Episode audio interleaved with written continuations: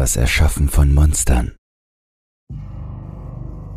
Im Arbeitszimmer von Michael O'Connor war nur das rhythmische Klopfen auf der Tastatur zu hören. Er hatte den letzten Monat damit verbracht, unter einer schlimmen Schreibblockade zu leiden und kam plötzlich wieder auf eine Idee. Die Worte sprudelten nur so aus ihm heraus wie schon lange nicht mehr. Er hatte Angst aufzuhören, weil er wusste, dass die Flut der Ideen jeden Moment abreißen könnte. Er arbeitete die ganze Nacht hindurch, schrieb Kapitel und trank Kaffee, um sich wach zu halten. Im Morgengrauen hatte er einen Rohentwurf seines hoffentlich nächsten Romans fertiggestellt und legte ihn sorgfältig in die Mappe, mit der er ihn an seinen Verleger schicken würde. Eine Woche später, während er seinen Morgenkaffee trank, klingelte Michaels Telefon. Die Anrufer-ID zeigte an, dass es sein Verleger war.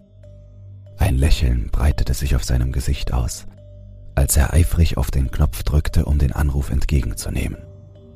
Er saß da und hörte sich an, zu welchem Schluss die Fokusgruppe gekommen war. Seine hochgezogenen Wangen sanken langsam herab, als ihm klar wurde, dass keiner von ihnen seine Idee wirklich mochte. Als das Gespräch fast zu Ende war, versicherte er ihnen, dass er sich der Unstimmigkeiten annehmen würde, auf die sie ihn aufmerksam gemacht hatten, und ihnen innerhalb von zwei Wochen eine überarbeitete Version vorlegen würde. Das war sein Beruf, Monster und Schrecken zu erschaffen, und er war sich sicher, dass er das hinbekommen würde. Die nächsten Nächte verbrachte Michael damit, sein Dokument zu analysieren. Die Fokusgruppe mochte die furchterregende hundeähnliche Kreatur nicht, die ihre Opfer durch den Wald jagte. Sie sagten, es wirke zu sehr wie eine Werwolf-Geschichte, und damit hätten sie in letzter Zeit einfach keinen Erfolg gehabt. Es musste anders sein, aber immer noch seine Arbeit, nicht nur eine Täuschung, um die Massen zu beschwichtigen. Er suchte nach etwas Schrecklichem, das er noch nie in einer Geschichte verwendet hatte. Etwas völlig Originelles. In seinem Webbrowser öffnete er eine Suchmaschine und begann Volksmärchen und Fabeln zu recherchieren. Er nahm sogar alte Kindergeschichten unter die Lupe, um zu versuchen, eine beliebte Geschichte in etwas Dunkles und Unheimliches zu verwandeln.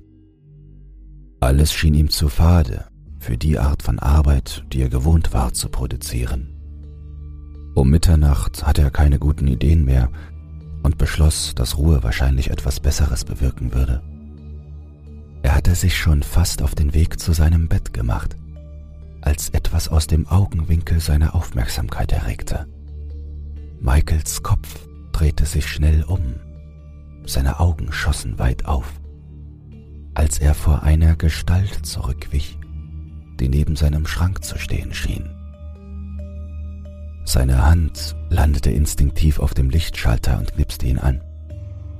Das Licht hatte den Schatten verjagt, den der Anzug warf, der an der Rückseite seiner Schranktür hing. Er seufzte und kam sich bei dem Gedanken albern vor. Ein Glucksen brach aus seinem müden Gesicht hervor. Er hatte es sich schon fast unter der Bettdecke bequem gemacht, als ihm die Idee kam. Schatten. Michael war innerhalb von Sekunden aus dem Bett und an seinem Schreibtisch und hämmerte in die Tasten und aus der Dunkelheit kam ein Wesen zum Vorschein, lang und schlaksig, aus dem Tausende von Augen hervorlugten. Der Körper war schwarz wie Pech, kein Licht konnte ihm entkommen. Er saugte alles um sich herum ein, während er sich langsam auf das Bett zubewegte. Die nadeldünnen Gliedmaßen streckten sich zu unnatürlichen Längen, griffen nach den Rändern der Bettdecke und zogen sich auf Ashley zu. Das junge Mädchen stieß einen markerschütternden Schrei aus, der jedoch bald unterdrückt wurde, als die Dunkelheit sie umhüllte. Michael strahlte, als er das letzte Mal in die Tasten schlug und ließ seine Hände auf seinem Hinterkopf ruhen, während er sich in seinem Schreibtischstuhl zurücklehnte. Dann tippte er sich ans Kinn und begann sich einen Namen zu überlegen. Er musste alt sein und jedem, der ihn hörte, Angst einjagen. Er begann eine weitere Suche im Internet. Michael suchte zunächst nach Legenden, von denen er gehört hatte, wurde aber immer wieder auf Schattenmenschen verwiesen. Und das war nicht die Kreatur, die er sich vorgestellt hatte. Als seine erste Suche erfolglos blieb, begann er Übersetzungen aus anderen Sprachen zu suchen. Er suchte nach Wörtern wie Dunkelheit, Dämon und Schatten. Zunächst fand er nur Wörter und Sätze, die einfach nicht zu passen schienen, stieß dann aber auf das gelische Wort für Schatten, Scale, und schwebte über der Aussprache Skavil. Er versuchte es selbst auszusprechen, und irgendetwas fühlte sich richtig an. Er blätterte weiter durch eine Seite voller Wörter in dieser Sprache. Er entschied sich für Skavil Suli Anam, Schattenaugengeist. Michael schmückte seine Geschichte aus und fügte ein paar Details hinzu, darunter den Namen seiner Schöpfung. Er hatte ihn so lieb gewonnen, dass er anfing, den Namen spontan zu wiederholen, wenn er allein war. Er flüsterte ihn sogar, als er das Manuskript den Postboten übergab, was für den kleinen runden Mann sicher albern ausgesehen haben muss, aber Michael war das völlig egal.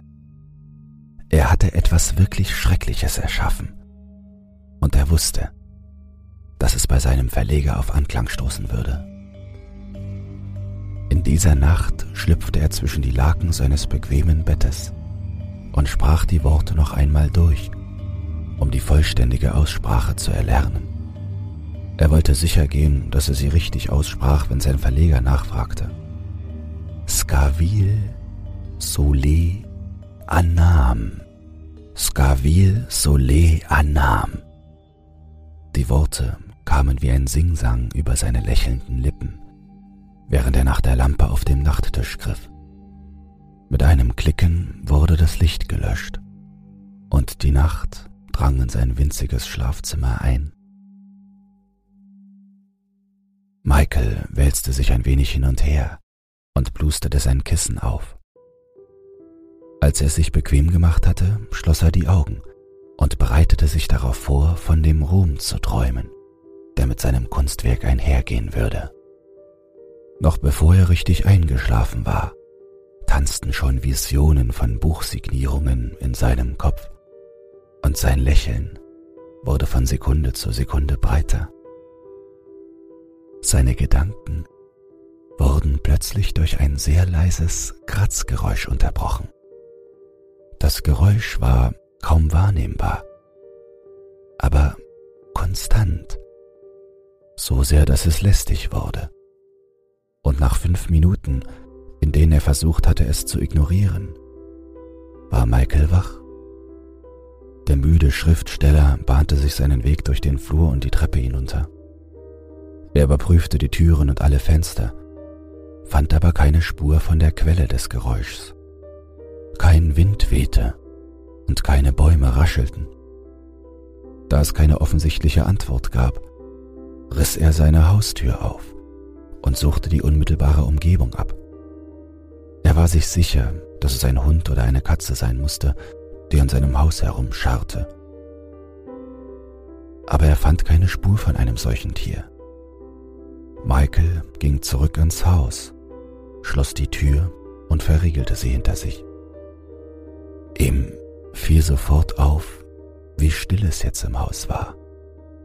Kein einziges Zeichen des Kratzens. Er zuckte einfach mit den Schultern und nahm an, dass das, was es verursacht hatte, nicht mehr da war und machte sich auf den Weg zurück ins Bett. Ein paar Tage später rief ihn sein Verleger erneut an. Dieses Mal waren sie von seiner Idee begeistert. Sie waren beeindruckt, ein Wesen zu sehen, das sie noch nie zuvor gesehen hatten.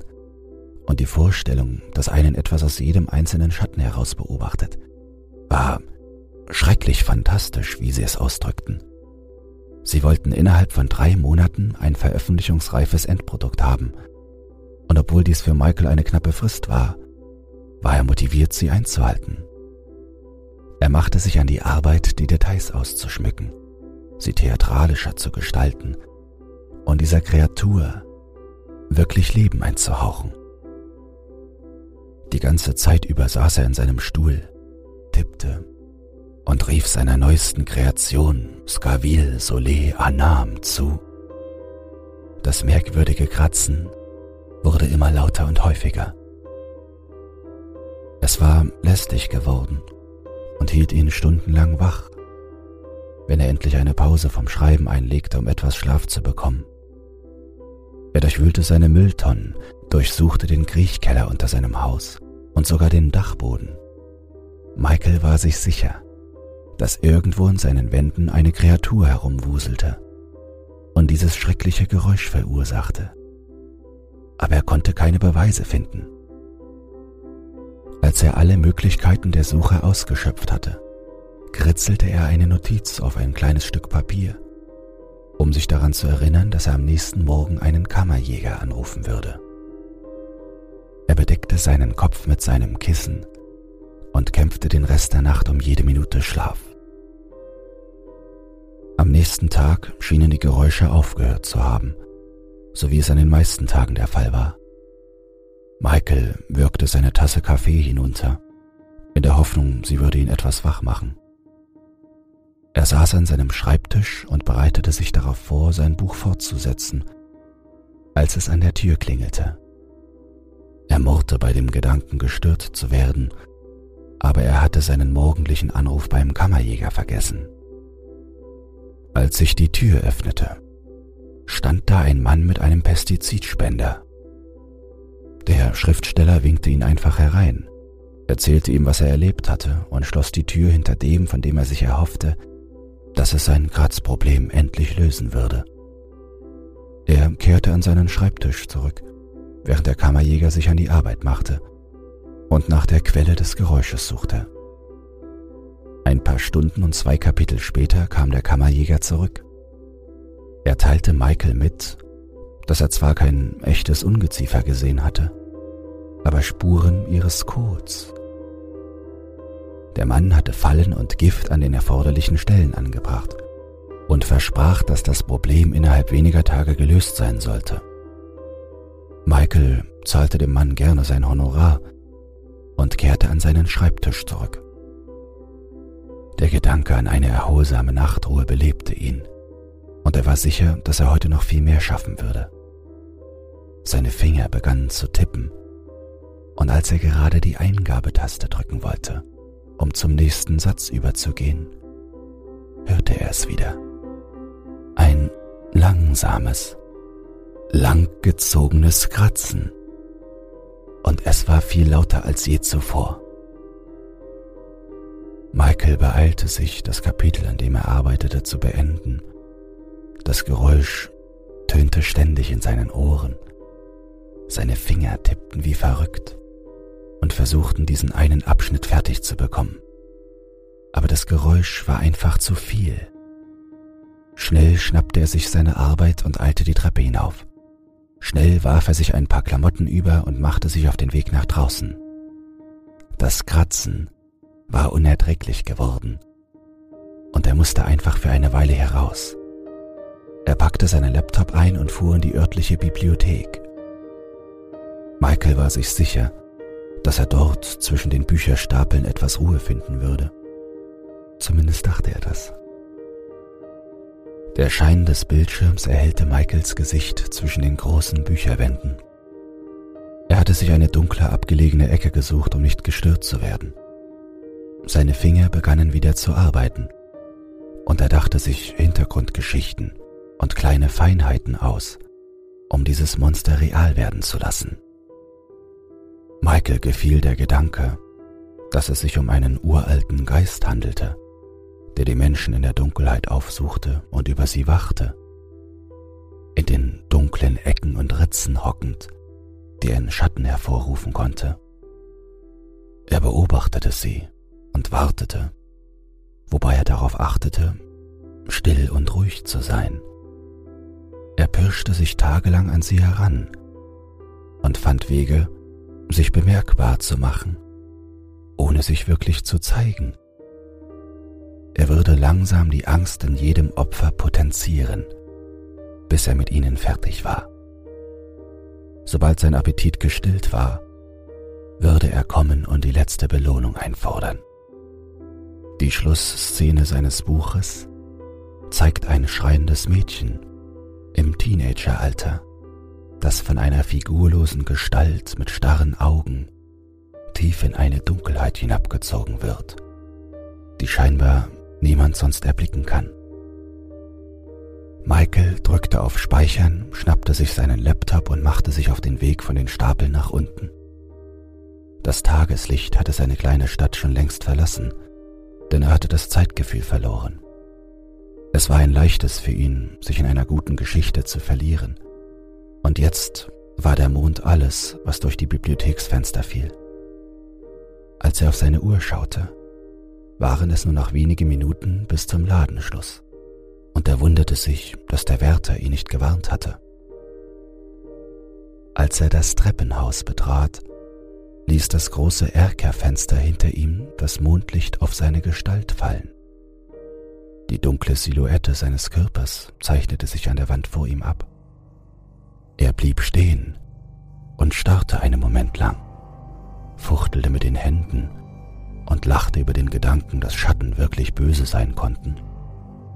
Einen Moment lang war er ein dummes Kind, das mit seinem eigenen Abbild Schattenpuppe spielte. Er lachte in sich hinein, bis er das Geräusch des Kratzens hörte.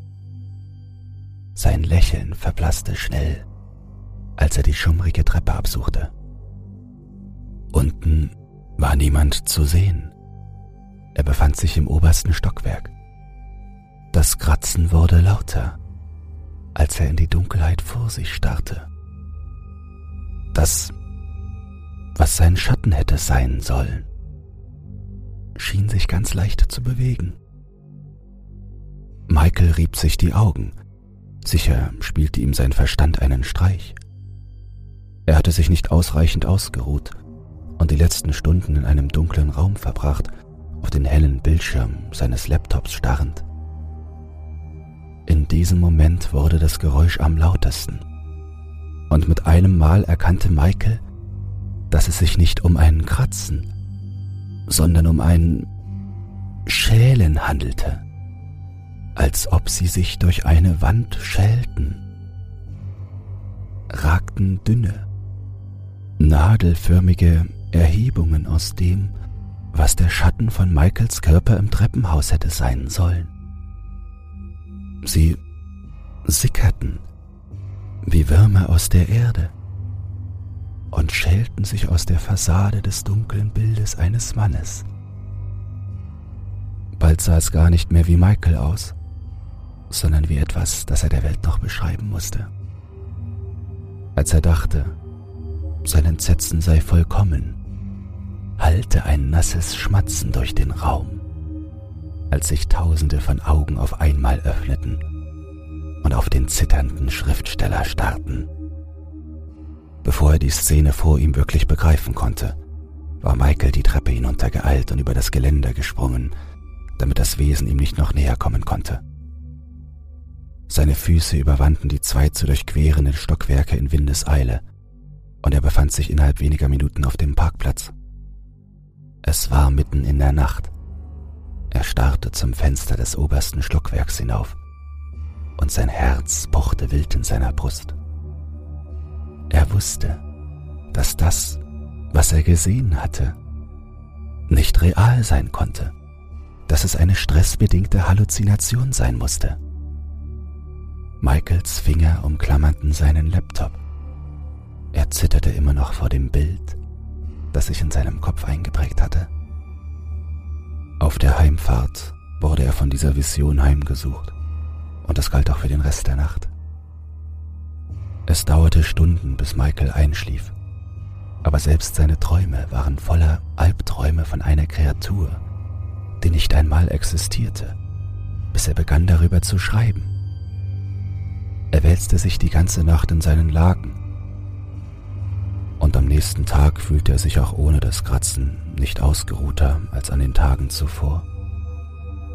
Sein Tag verlief ohne weitere Vorkommnisse, und beim Mittagessen war er sich sicher, dass das ganze Ereignis nur in seiner überanstrengten Fantasie stattgefunden hatte.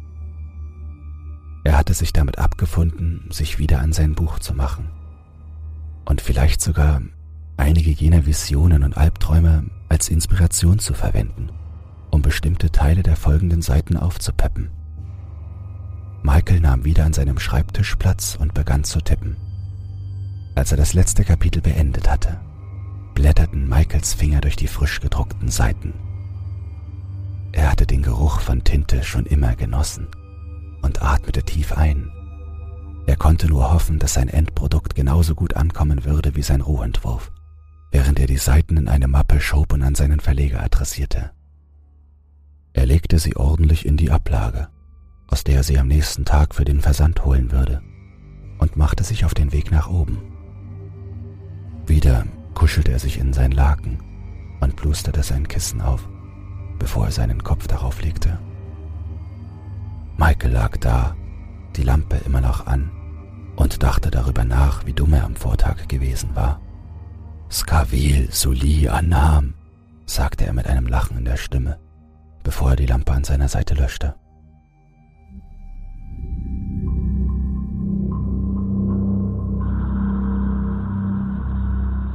Michael war schon fast eingeschlafen, als das Geräusch erneut ertönte und seine Augen schnell aufschossen.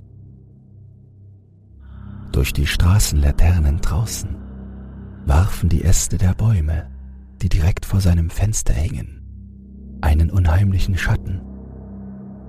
Sie schienen von der Decke herab auf ihn zuzukommen, von der kahlen weißen Trockenmauer.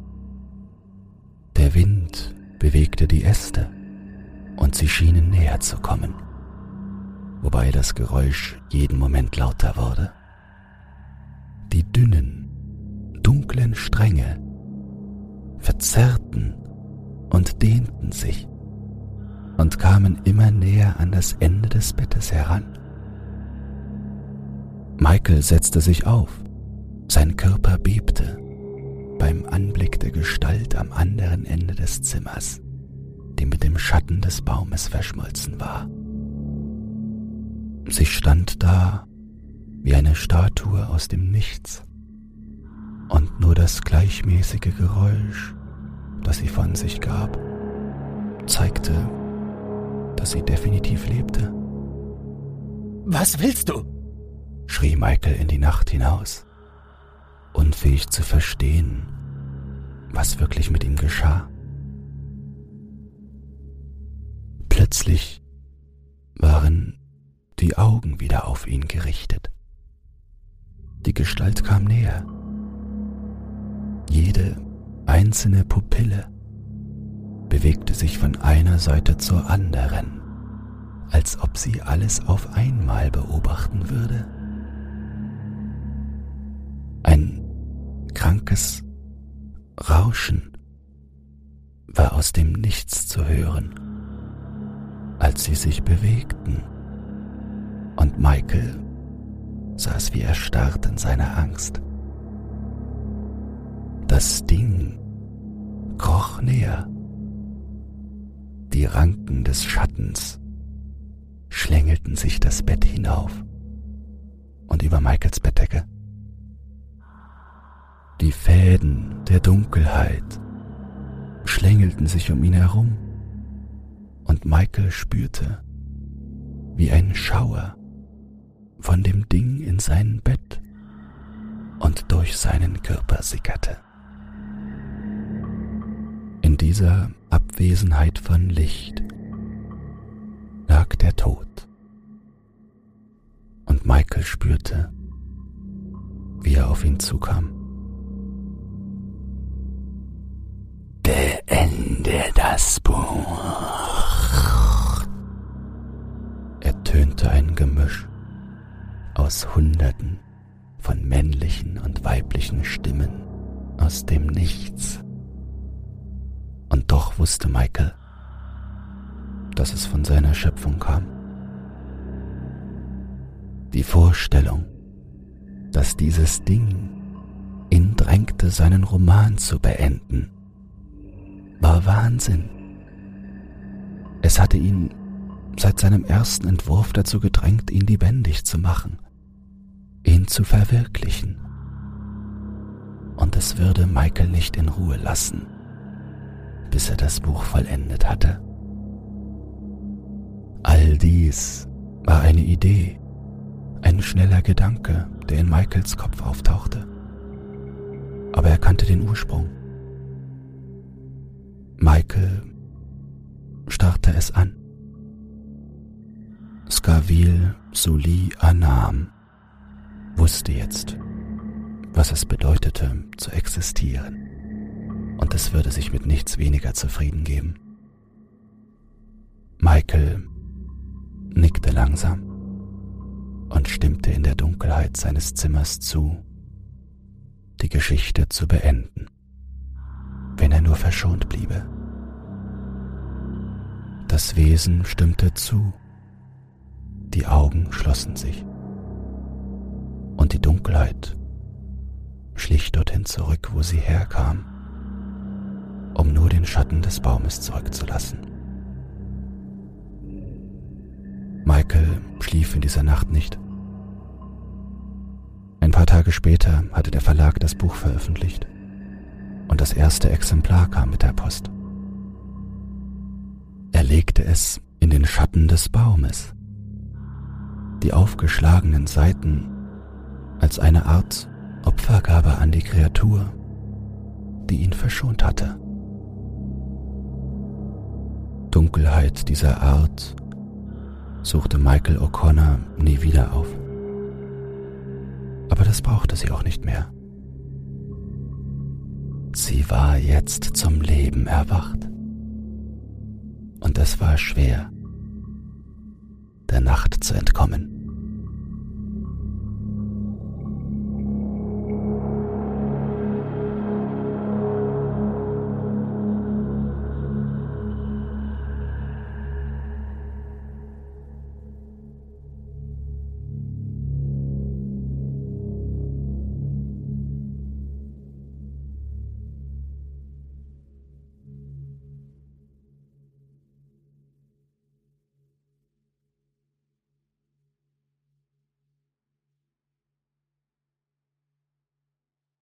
Wenn dich dieses Hörbuch verängstigt hat, schockiert, verdattert, aufgestachelt, erfreulich angewidert oder auf sonstige Weise unterhalten, dann teile es oder lass eine Podcast-Bewertung da. Und falls du emotional noch nicht genug durchgerüttelt wurdest, mehr Horrorhörbücher findest du auf meinem YouTube-Kanal Dr. Zagota Creepypasta.